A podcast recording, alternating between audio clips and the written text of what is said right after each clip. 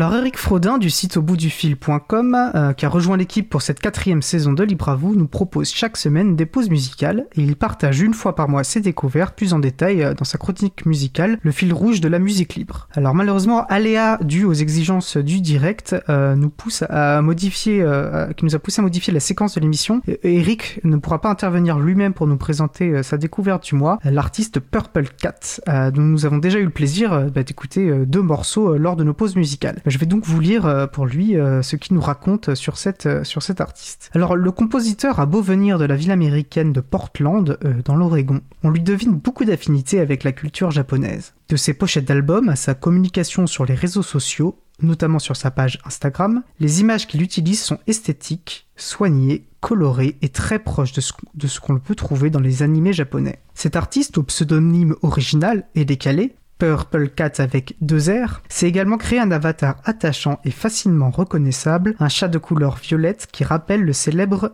Maneki Neko, une statuette porte-bonheur au Japon qui représente un chat, la patte levée. Purple Cat a bien compris que pour se démarquer dans le milieu de la musique libre, le talent seul ne suffit pas et il faut également posséder une identité forte et la communiquer auprès de ses auditeurs. Ce chat violet offre un visage sympathique aux internautes et crée une proximité entre l'artiste et l'auditeur. Eric Freguin nous invite plus particulièrement à découvrir le morceau Flourish. Je vous propose que nous l'écoutions et on se retrouve juste après pour savoir ce qu'Eric peut nous en dire.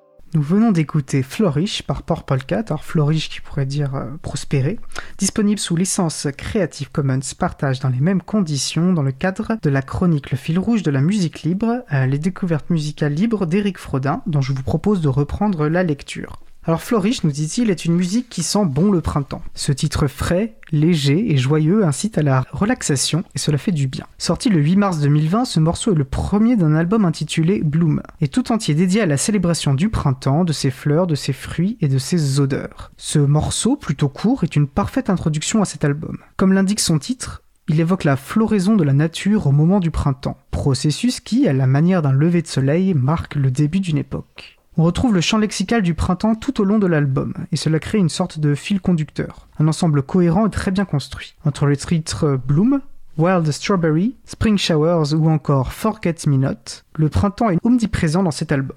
Flourish est un morceau instrumental, qui est loin de se définir à un seul style musical. Il oscille entre la musique lo-fi, le chill-out, le jazz-hop et le lounge. Effectivement, ce morceau aux sonorités électroniques donne la part belle au piano et cela fait une musique d'ambiance typique de la musique lounge, un style né dans les années 1950 et aujourd'hui de plus en plus populaire, qui se caractérise par l'association d'une musique d'ambiance douce et des sonorités expérimentales souvent électroniques. Au tout début du morceau, on entend du bruitage rappelant le vent qui joue dans les feuillages au printemps, un son qui colle parfaitement au thème de l'album et place directement le titre dans le style lo-fi ou lofi.